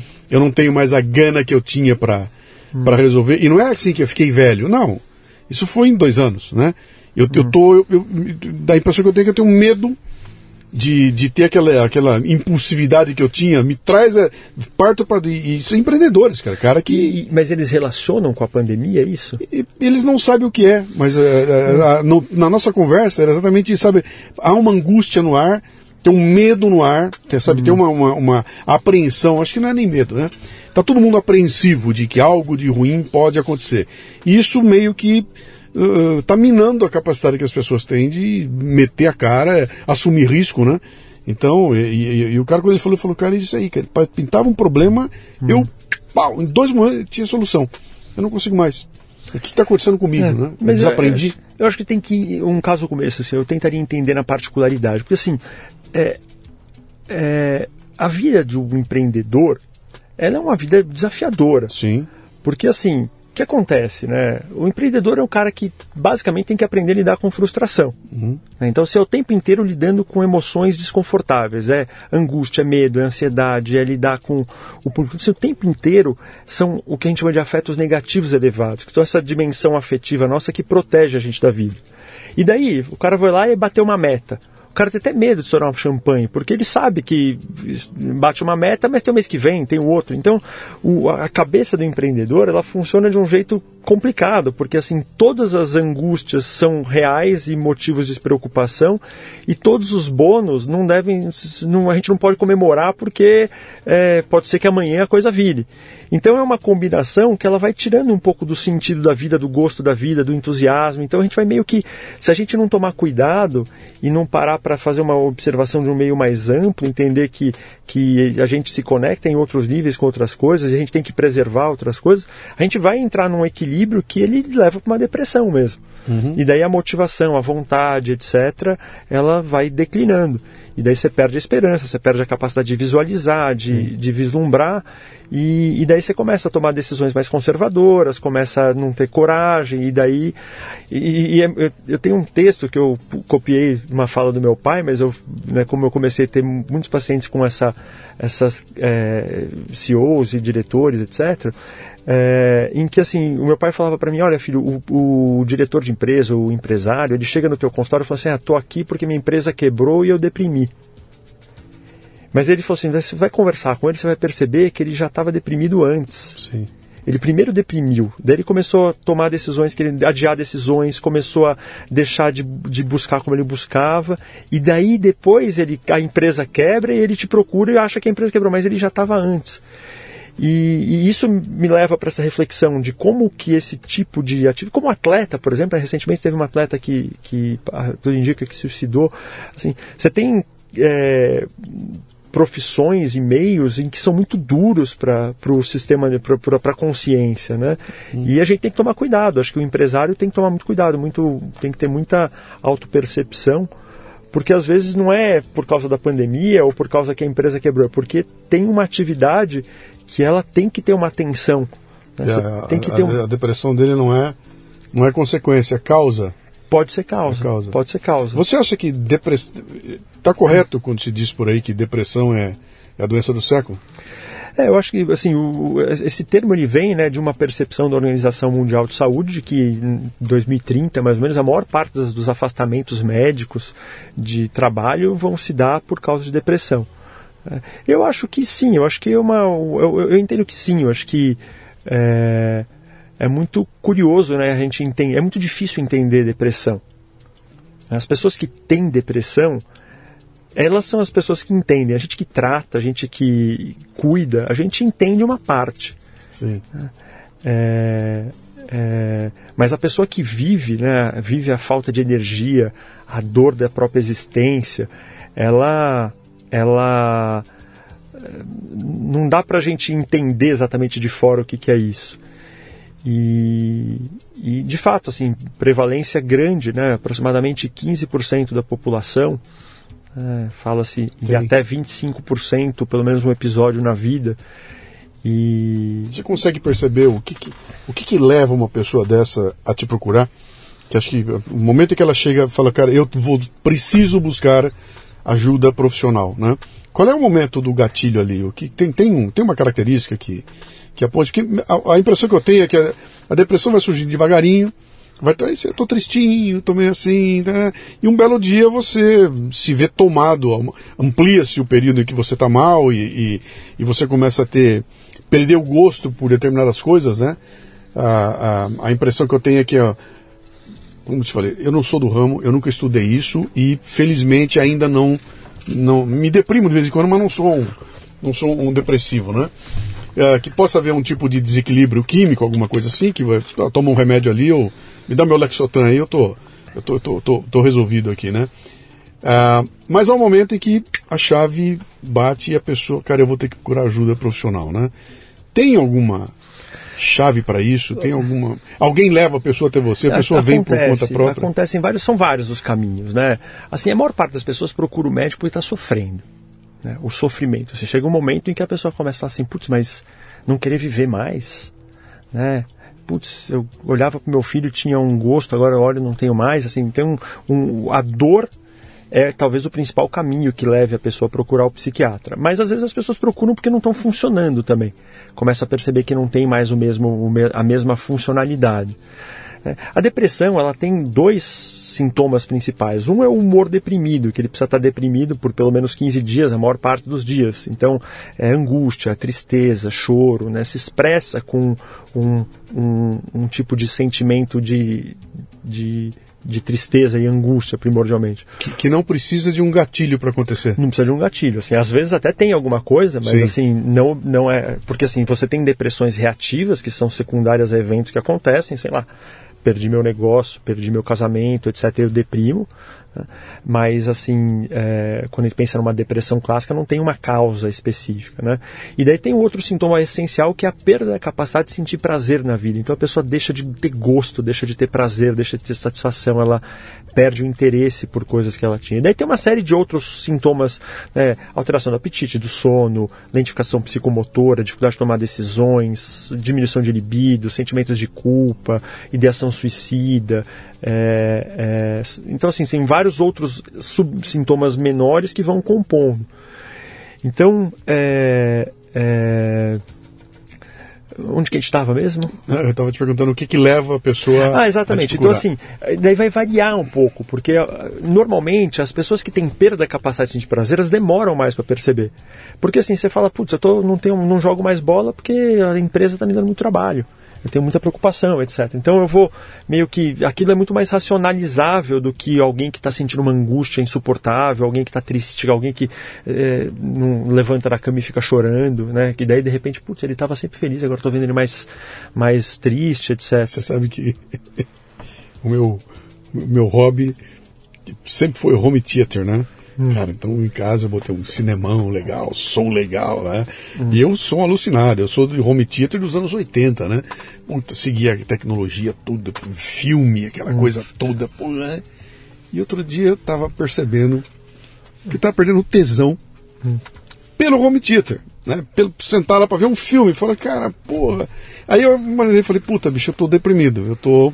Hum. Eu tô num quadro meio de depressão que tá me tirando até o tesão pela coisa que eu mais gosto, né? Mas depois eu fui pensar a respeito e eu vi que eu tava ficando assim, porque os filmes estão uma merda. e aí eu trombei com um conceito, cara, que é um negócio muito legal. Tô pensando, quero fazer um programa a respeito aí, hum. que é para falar sobre como a, a. Quando você sai da economia da escassez, é tudo escasso. Para ver um filme legal, eu tenho que ir na Blockbuster alugar o videocassete que tem.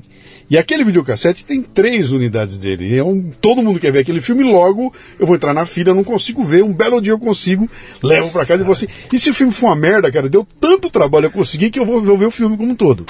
Essa era a economia que a gente vivia, né? Anterior a ela, nem isso você podia fazer, só cinema, né? E de repente a gente entra numa economia onde, cara, eu tenho 12 canais de streaming na minha casa. Eu posso escolher o filme que eu quiser, a hora que eu quiser, do jeito que eu quiser. Tem tanta coisa, é tanta disposição que perdeu valor. Mesmo um filme ruim perdeu valor. E o filme bom eu começo a ver, ah, então o que eu tenho, coisa que nunca aconteceu na minha vida, cara. A quantidade de filmes largados que eu tenho comigo, de começar a ver e largar. Quando que eu fazia isso com o VHS, cara? De alugar um VHS botar um filme, ah, não gostei, larguei. Hoje, cara, vou dar largo. Então aquilo perdeu o valor. E eu fiz essa brincadeira porque é, é, é uma reflexão interessante, né, cara? Por, por que eu perdi tesão? Por que eu perdi tesão de jogar bola, né? Pô, não, é porque eu fiquei velho, cara. E cada vez que eu caio aqui, eu me arrebento inteiro, eu fico um mês de cama, então não dá mais para jogar bola, né?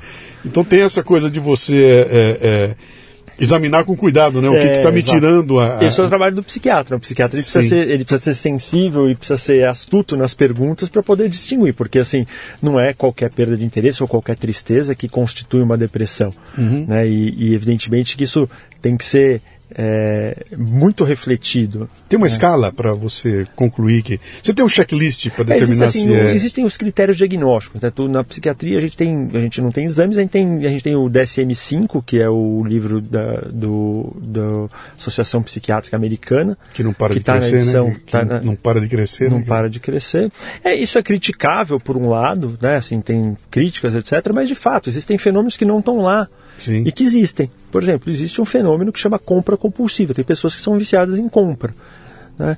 E não está lá tá catalogado, mas tem pessoas que são viciadas nisso, que estão o dia inteiro no Instagram, estão comprando roupa, estão se endividando, etc., e não conseguem. Isso é um vício comportamental não catalogado. Né?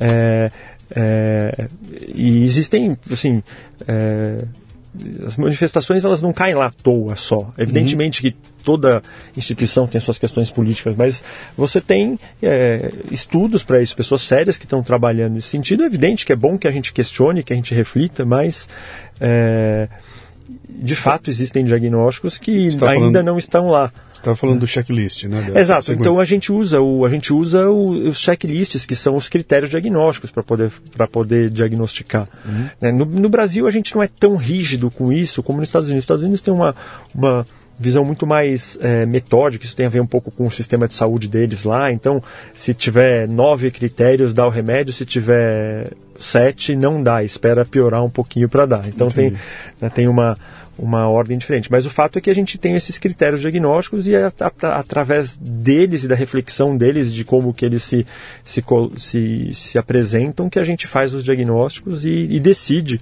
qual que é a linha de tratamento, qual a medicação, qual a dose, qual o, o, o caminho seguir para tratar. Para você que é, um, que é um técnico, isso aí tá, tá tranquilo, isso seria de letra. Eu não sou técnico. E, e, e o que, que você recomenda para mim, para a atenção que eu devo ter com quem está em volta de mim?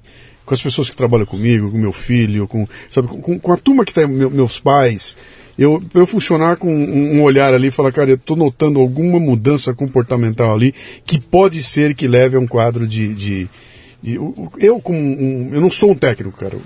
É, eu acho assim, eu acho que assim, eu acho que a primeira questão, né, assim, a gente precisa ter um bom vínculo com as pessoas que a gente que a gente se preocupa e se ama para a gente poder ter uma percepção de como elas estão funcionando e variações de uma funcionalidade. Evidentemente que filhos adolescentes têm fases da vida que têm mudanças, né? mas algumas percepções de mudança são merecem uma atenção. Né? Uma criança que se corta, por exemplo, né?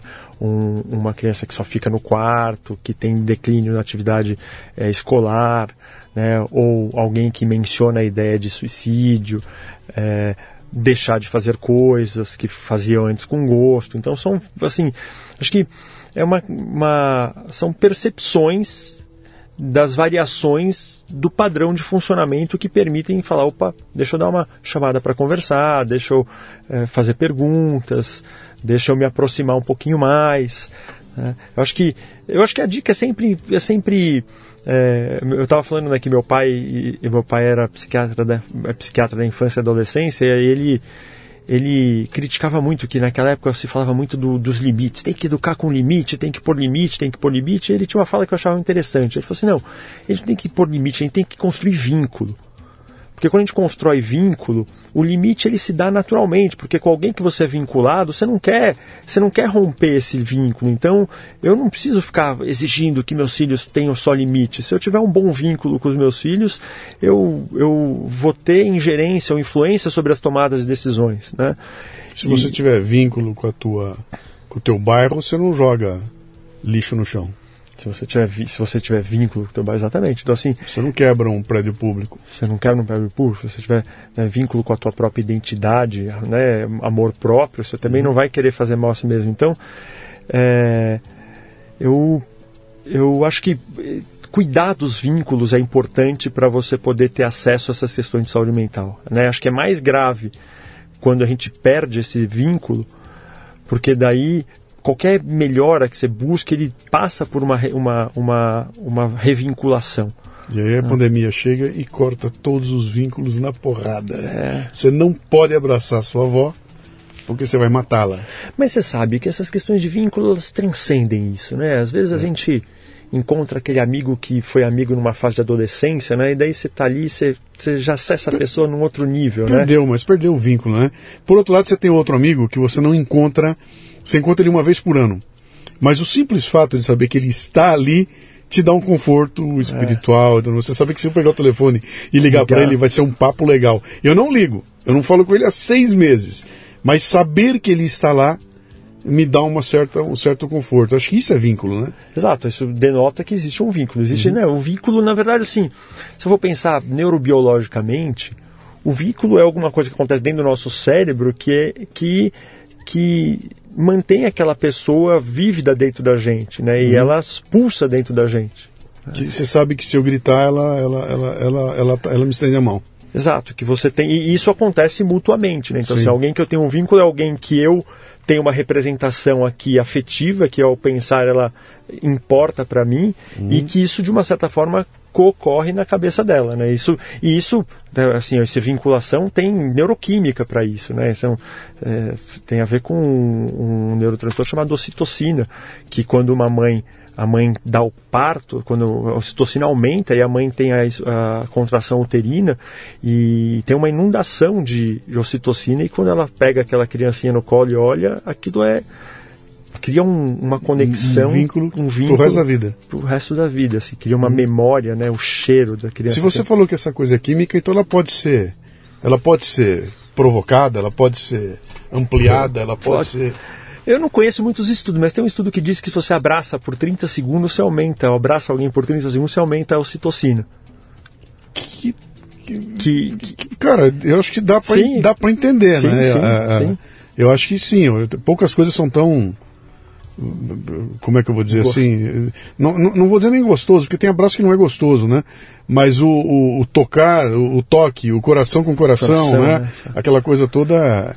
É, é interessante isso. É muito interessante, é. é interessante esses mecanismos neurobiológicos, né, que definem é, os tô, comportamentos. A profissão é fascinante, bicho. É. Só pra gente chegar no final aqui, é, por que que psiquiatra diz que psicologia não é ciência? Ah, eu não sei se psiquiatra diz isso. Não diz? Não tem, um, é, não tem uma briga, não. não?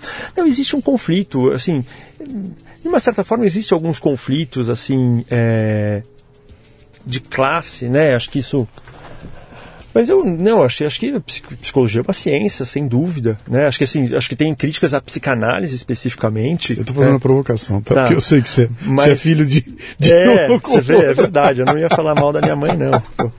Não, mas ah. eu, eu acho assim que o, um pouco do que encanta na psiquiatria é a dimensão psicológica da psiquiatria, né? É, a psicologia é uma ciência, os psicólogos, putz, eu conheço psicólogos incríveis, pessoas que estudam, que, que têm um, uma vocação de cuidar, etc. Né? É, existem vários psicólogos aí que.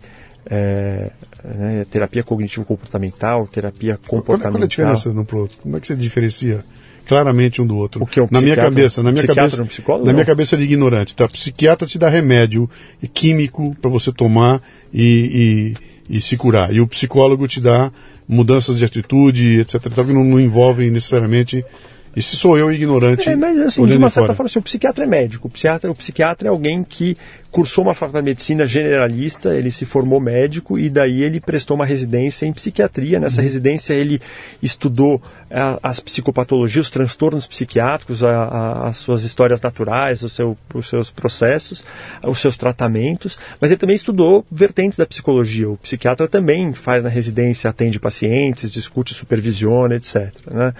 É, o psicólogo ele estuda é, o universo da o universo psicológico como um todo ao longo da graduação, né?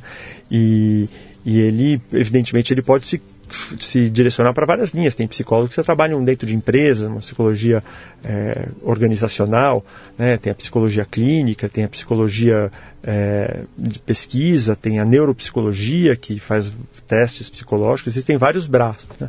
É, mas a diferença primária é que o psiquiatra ele tem o recurso medicamentoso para tratar e ele trata os transtornos psiquiátricos. E, e existem transtornos psiquiátricos, depressão leve, ela pode ser tratada por um psicólogo, mas depressões moderadas elas já requerem medicamento. É, existem, sei lá, transtorno de pânico, né? É, você é, pode melhorar com psicoterapia cognitivo-comportamental, tem estudos que mostram que trata. Né? A terapia, acho que as terapias elas têm papéis que transcendem só a questão da psicopatologia em si. Né? Existe um braço da psicologia chamado psicologia positiva que estuda o que faz as pessoas felizes. Né? E é um braço super interessante da psicologia que é, tem trazido muitos elementos interessantes aí para compor, porque evidentemente você trata alguém numa depressão, a pessoa melhora, mas ela não quer só melhorar, ela quer voltar a viver, ela Sim. quer voltar a existir. E às vezes a psicologia é, ajuda mais do que o médico nesse processo, né? Então, é, eu não acho que acho que acho que tanto a psiquiatria que é muito criticada também como como ciência por outras áreas, mas a psicologia são áreas de estudos sérios e, e, e que desenvolvem, desenvolvem ciência e estão num processo de amadurecimento. Legal. Como é o nome do teu livro? Meu livro? É. Meu livro ainda vai ser escrito. Pô, cara, como assim, bicho? Você não tem ainda, não? Não está pronto ainda? Vai ser escrito. Mas vamos é. lá, vamos, vamos à parte de business aqui. Quem quiser te encontrar, quem, dá, dá pra gente ficar aqui conversando até depois da manhã, tá? Mas eu tenho, eu tenho compromisso de terminar com uma hora e vinte, mais ou menos, então tá. já deu uma hora e vinte aqui. Uh, quem quiser te encontrar, quem quiser saber mais, quem quiser para consultar, para convidar para fazer uma palestra como aquela que você fez para nós, que foi a, a, do Big Bang, que foi sensacional, uh, como é que te contata? É, eu, tenho, eu tenho um Instagram, Dr. Henrique Botura, que confesso que eu não Então sou... vamos lá, arroba doutor Doutor, tem o DR. Putz, grila. Doutor, tem doutor. Tem doutor Henrique. Underline Botura, talvez. Tem, tem alguma coisa assim? Tem. Eu você, confesso que eu sou uma pessoa meio, meio offline nesse Sei. sentido. Você, você, tem, você tem um site, você tem o site do Instituto, como é que é? é o, a, o Instituto Psiquiatria Paulista é um, um, um, um, serviço, um ambulatório de psiquiatria que atende os principais planos de saúde. Ele também atende é, particular numa, num modelo mais parecido com o do plano, então não são consultas tão caras. Né? A gente tem lá também um serviço de infusão de cetamina dentro do Instituto de Psiquiatria Paulista. Uhum. E, e, tem o site, tem é, Instituto Psiquiatria Paulista, ou botar Psiquiatria Paulista no Google já, já chega lá. Tem uma equipe grande de médicos e médicos muito competentes, é uma empresa que tem sido muito bem gerida e tem evoluído muito bem assim na qualidade da sua prestação. E, e eu não atendo mais hoje em dia lá, hoje eu só participo da parte da gestão. Você é presidente, né? Exato. Sim. Eu estou falando com você, estou procurando aqui, doutor Henrique Botura, eu não consigo achar de jeito nenhum, cara. então, no Instagram? Se, é, se a gente achar, eu boto no, eu boto na descrição do desse programa aqui, eu ponho lá o, o teu contato lá. Tá. Então eu já botei com underline, sem underline. Botura com dois T? Botura com dois T's. Botura com dois T, botura sem T. Já fiz o diabo aqui, não, não aparece. Eu, eu acho lá e ponho na. Eu posso, ponho na, posso na, checar aqui, tá vamos ver se eu tenho aqui. É, é, meu cara, esse teu. É, esse teu... é doutor underline Henrique underline Botura. Ah, então tem dois. Do, DR, né? Doutor DR. DR, é, DR, DR underline Isso. Henrique underline Botura Exato. com dois T's. Exatamente. Tá lá no Instagram.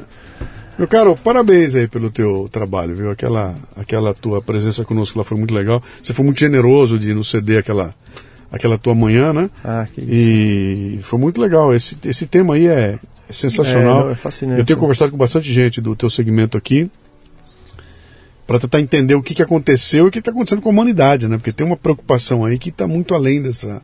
Eu, eu, me lembro que, cara, quando eu, quando eu entrei no mundo profissional, eu estava preocupado em desenvolver minhas habilidades técnicas, né? Quero, quero saber escrever, quero... e de repente você descobre que elas são meio que acessórios hoje em dia, né?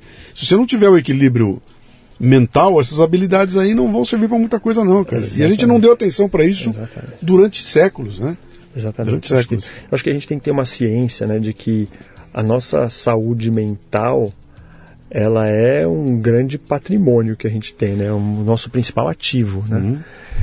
E, e que vinculada a ela tem uma série de outras habilidades que a gente vai desenvolvendo na vida de líder, na vida de, de empreendedor, que transcendem a parte técnica, né? Assim, a parte técnica, assim, evidente você ser uma pessoa que raciocina com rapidez, que consegue lembrar dos principais artigos, que consegue é, articular informações de diferentes, diferentes escolas, faz muita diferença, mas no final da conta, principalmente na minha área, o paciente precisa tomar o comprimido que você prescreve para ele. E às vezes o comprimido que ele prescreve é o mesmo que um médico com pouco estudo, com pouco tempo de experiência, vai uhum. prescrever. Sim. E o médico de sucesso é aquele que fizer o, o comprimido chegar lá no estômago do paciente para ser absorvido, para ser, chegar como um, uma substância que chega no cérebro. Né? Então, uhum. o, o, o, o, desafio técnico, e acho que isso, essa analogia vale para todo mundo, porque a gente começa uma carreira, aprende um monte de coisas técnicas, mas a gente precisa saber aplicá-la. E Sim. aplicar envolve